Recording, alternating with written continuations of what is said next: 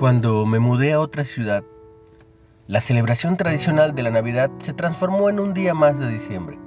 Un día cualquiera. Aunque anhelaba estar con amigos y familiares aquel día, entendía que no era el único.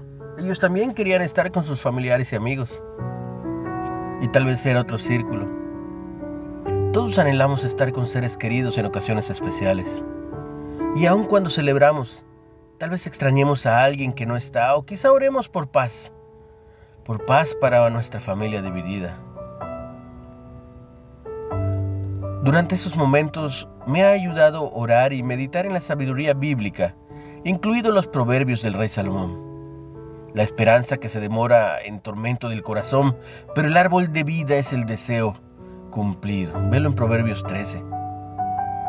En este proverbio Salomón observa el efecto que puede tener la esperanza que se demora. Eso que tarda puede resultar en angustia y dolor. Pero cuando se cumple el deseo, es como un árbol de vida, algo que nos permite sentirnos renovados. Algunos de nuestros deseos tal vez no se cumplan enseguida. Y Dios quizá conceda otros después de que muramos. No importa cuál sea nuestro anhelo podemos confiar en Él, sabiendo que nos ama infinitamente. Y un día, un día nos reunirá con seres queridos en una gran celebración de acción de gracias a Él. ¿Cuándo te has sentido enfermo por algún anhelo sin cumplir? ¿O cómo Dios te ha ayudado en tu tiempo de necesidad?